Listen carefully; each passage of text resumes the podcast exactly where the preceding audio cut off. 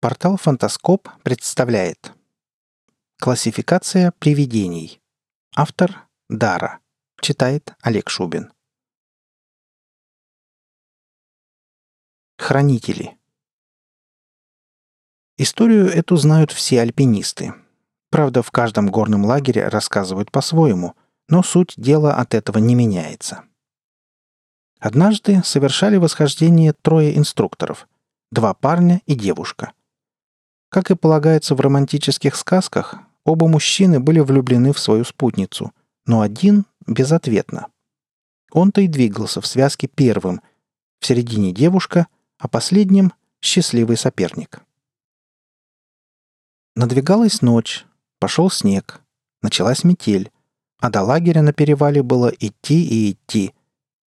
Трудно сказать, что случилось. То ли неудачливый влюбленный подрезал веревку, связывавшую девушку с возлюбленным, то ли она перетерлась сама. Но так или иначе, шедший последним альпинист сорвался и упал в пропасть. Тело его так и не нашли. Зато теперь идущие этим перевалом, а таких опасных мест в горах немало, часто встречают черного альпиниста. Обычно он подходит к лагерю вечером при свете костра заглядывает в лица девушек и исчезает в темноте.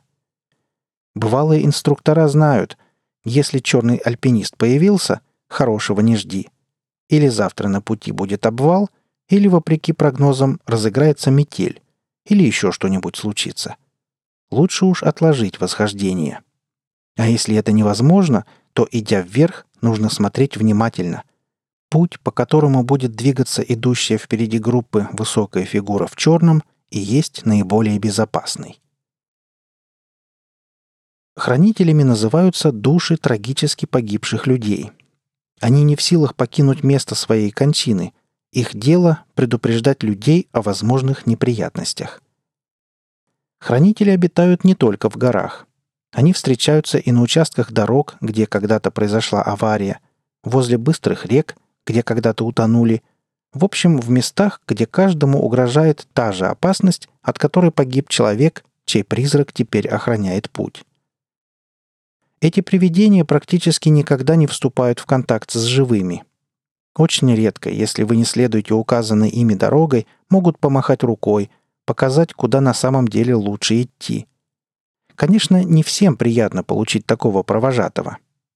Обычно хранитель выглядит очень реально – ну, может, чуть повыше ростом, если это мужчина, или с чуть более легкой походкой, если женщина.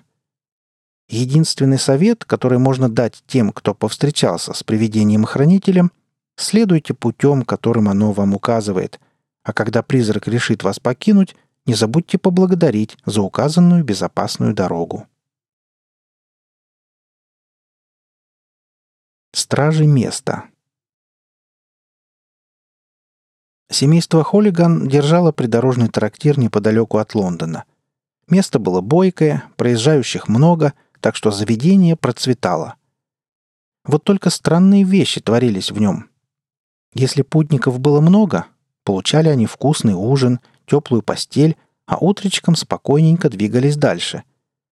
Но если проезжающих оказывалось один-два, то они ночью куда-то исчезали – не сразу поняли жители близлежащей деревушки, что муж и жена Холлиган за компанию с двумя взрослыми сыновьями занимались душегубством, убивали спящих путников, а денежки или товары прикарманивали. Когда соседи дознались об этом, один из раненый посетитель все-таки сумел добраться до деревушки и рассказал, что творится в трактире. Устроили самосуд.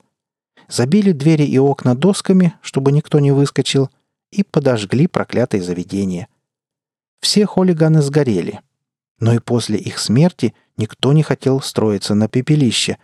Говорят, что по ночам страшное семейство по-прежнему приходит на это место. Никак не могут грешные души успокоиться, покинуть этот мир. Слишком много на них крови.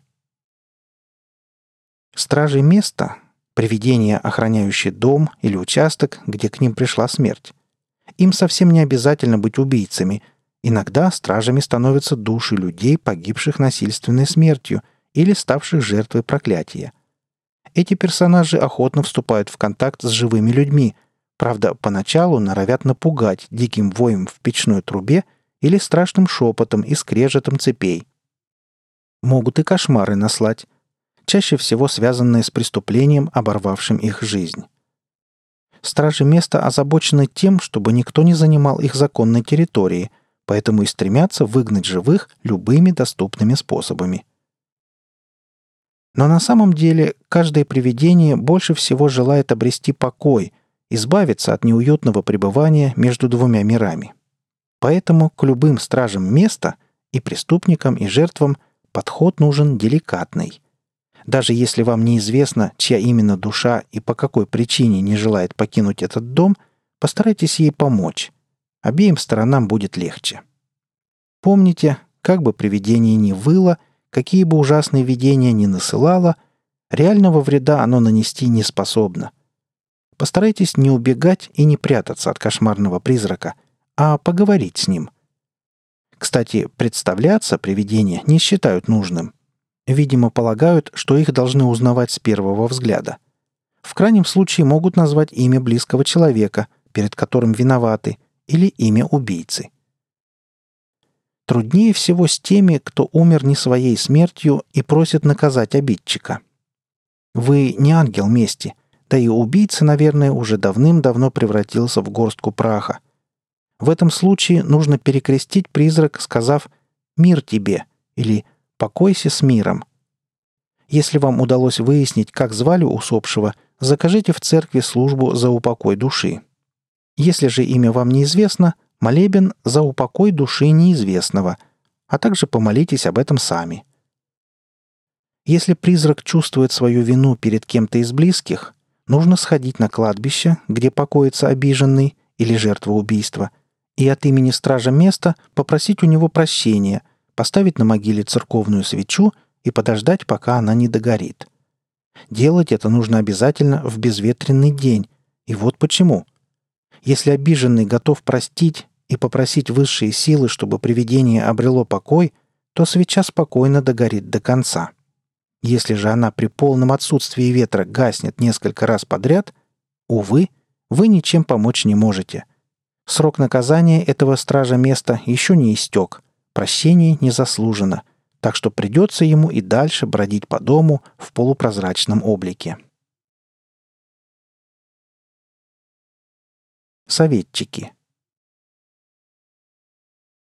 Карина рано осталась без матери. Та умерла, когда девочке не было еще и двух лет. Отец не женился второй раз, посвятив все силы воспитанию дочки. Конечно, он делал все, что мог, и даже больше. Но Карине, чем старше она становилась, тем больше не хватало материнского тепла и заботы. И мама стала приходить к девочке – во сне она рассказывала ей, как лучше поступить в той или иной ситуации, советовала, как вести себя с завистливой подружкой или с мальчиком, который понравился дочке.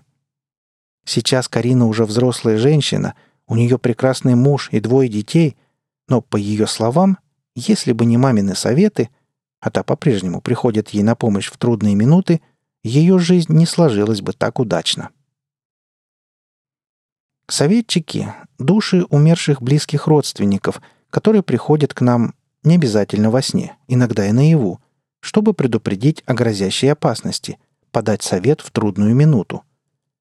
В этом случае призрак показывает картинку или просто сообщает нужную информацию. К таким предостережениям нужно прислушиваться и по возможности принимать меры, чтобы избежать беды – После этого обязательно найдите время и посетите могилу умершего, чтобы поблагодарить его за помощь. Души родных не всегда приходят к живым только чтобы оказать помощь. Иногда они жалуются на забвение и невнимание со стороны родных. После таких визитов тоже нужно обязательно сходить на кладбище. И делать это надо не один раз, после того, как к вам пришли с претензией, а регулярно – дух будет благодарен и перестанет вас беспокоить наяву. Вы слушали статью «Классификация привидений». Автор Дара. Читал Олег Шубин.